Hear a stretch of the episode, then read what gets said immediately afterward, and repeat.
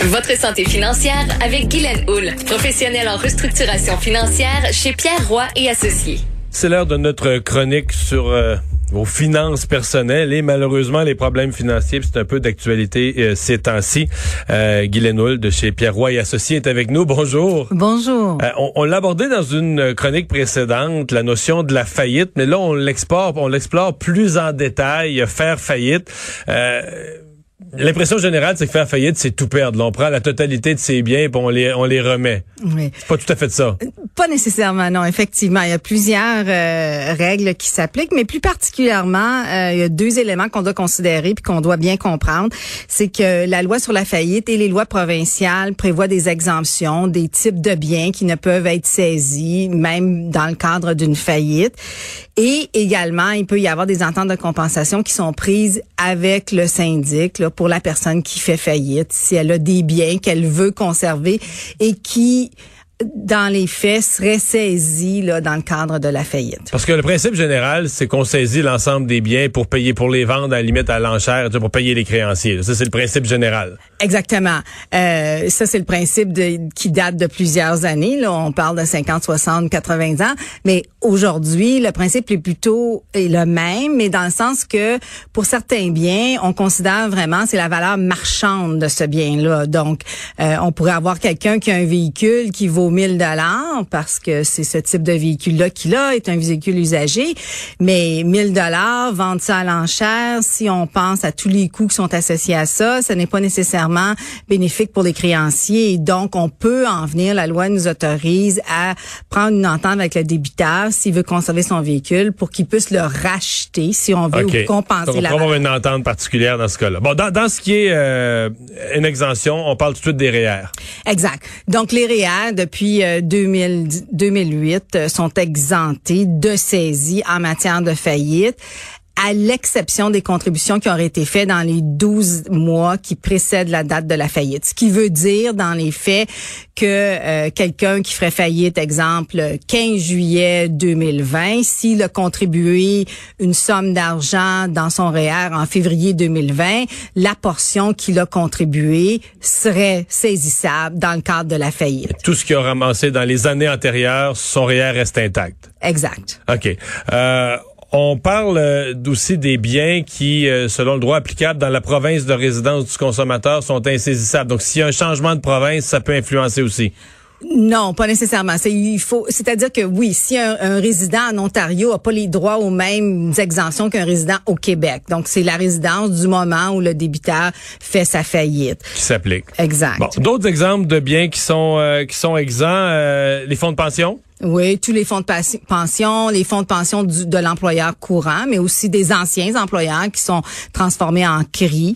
Euh, évidemment, on a les biens meubles, les effets personnels, jusqu'à concurrence d'une valeur marchande de 7000 dollars. Puis ça, ça fait un petit peu peur. Habituellement, Ça veut dire qu'on peut se bâtir une liste de, de quoi? Ces électroménagers, ces effets. On peut se bâtir une liste de 7000 dollars qu'on garde. là. Exact. Et, et- et c'est plutôt la valeur marchande. Donc, faut se souvenir que dès que le bien quitte le magasin où on l'a acheté, euh, sa valeur diminue substantiellement. Donc, la Donc, valeur des marchande. petits électroménagers, la valeur marchande est presque zéro là. Exactement, exactement.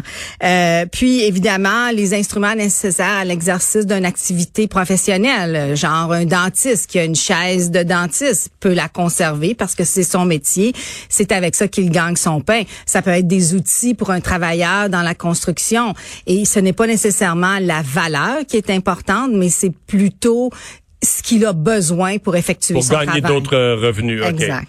Euh, Qu'est-ce qu'il y en est euh, de bon, Il y a autre un autre cas spécial aussi pour les personnes qui ont un handicap. Exact. Donc quelqu'un qui a une chaise roulante, quelqu'un qui aurait à vraiment exagéré là une canne là, mais c'est des biens qui sont insaisissables pour pallier à cet handicap là. Mais les les points importants pour les gens qui ont, les gens qui ont des handicaps qui ont des véhicules automobiles adaptés à cet handicap là, on pourrait dire que c'est un bien qu'ils ont besoin à cause de cet handicap là. Les autres véhicules automobiles. La règle générale des véhicules automobiles, c'est quoi? C'est ça. Donc, la règle générale des véhicules automobiles, c'est que ces biens-là euh, peuvent être exempts de saisie dans certaines circonstances. Donc, entre autres, si on en a besoin pour maintenir un revenu de travail ou pour se chercher un emploi. donc dans la, la- la condition qu'on disait tantôt que tu en as besoin de ton- ta chaise de dentiste pour être dentiste, si tu travailles et ton véhicule est nécessaire, il peut, il peut embarquer là-dedans. Exactement. Euh, tu as besoin du véhicule pour aller te chercher un emploi, pour te trouver un nouvel emploi, pour euh, transporter tes enfants à la garderie. On appelle ça les besoins familiaux. Donc, il y a beaucoup, beaucoup de conditions où on peut garder son véhicule. Là. Exact, exact. Mais par contre, le code de procédure civile euh, va faire, rend, ajoute des conditions à tout ça. Puis les conditions, c'est vraiment au niveau de la valeur. Puis est-ce que la personne, le consommateur, pourrait utiliser le transport en commun? Donc on s'entend que dans les gens qui vivent en plein cœur du centre-ville de Montréal et qui travaillent au centre-ville de Montréal, ça va être difficile de dire je veux une exemption. Mais pour si mon une véhicule. personne avait absolument besoin d'un véhicule pour travailler, mais que ça donne que fait une personne par exemple qui aurait fait faillite avec des dépenses exagérées, puis ses revenus ont baissé soudainement, mais à l'époque où il y avait des beaux revenus, il s'est payé la, la grosse BMW, là, le gros véhicule de luxe. Euh, il est payé, il vaut 60 000. euh, Est-ce qu'on lui laisse en disant t'as besoin d'un véhicule ou on va dire euh, tu vas en trouver un plus petit ou? Exactement. On va, on va lui dire qu'il va falloir qu'il se trouve un véhicule à moindre valeur et, et on s'entend que des, des véhicules, on peut en avoir un bon qui, qui ne coûtera pas trop cher, qui va être usagé pour peut-être 5, 6, 7 000, tout dépendra là, du type de véhicule que la personne ira chercher. donc dans le cas d'un bien de luxe comme ça, l'exemption s'appliquerait pas là, c'est Mais pas complètement. Pas complètement, je comprends. Euh, comment ça fonctionne les, les- parce qu'on dit on peut faire une entente donc pour des biens qui ne seraient pas exemptés euh, spontanément là par euh, on peut faire une entente particulière donc euh, c'est dire quoi? C'est dire que dans les années qui vont suivre quand on va recommencer ça, ces nouvelles finances on va on va faire un paiement dessus? Mais dans le fond, bien souvent, ça se fait dans le même cadre là, de la période de la faillite, ou peut-être un petit peu plus parce que le bien a une valeur qui est un petit peu plus grande. Mais on pourrait penser tout simplement un CELI, quelqu'un qui aurait un CELI et qui aurait, je sais pas moi, 1000 dollars dedans.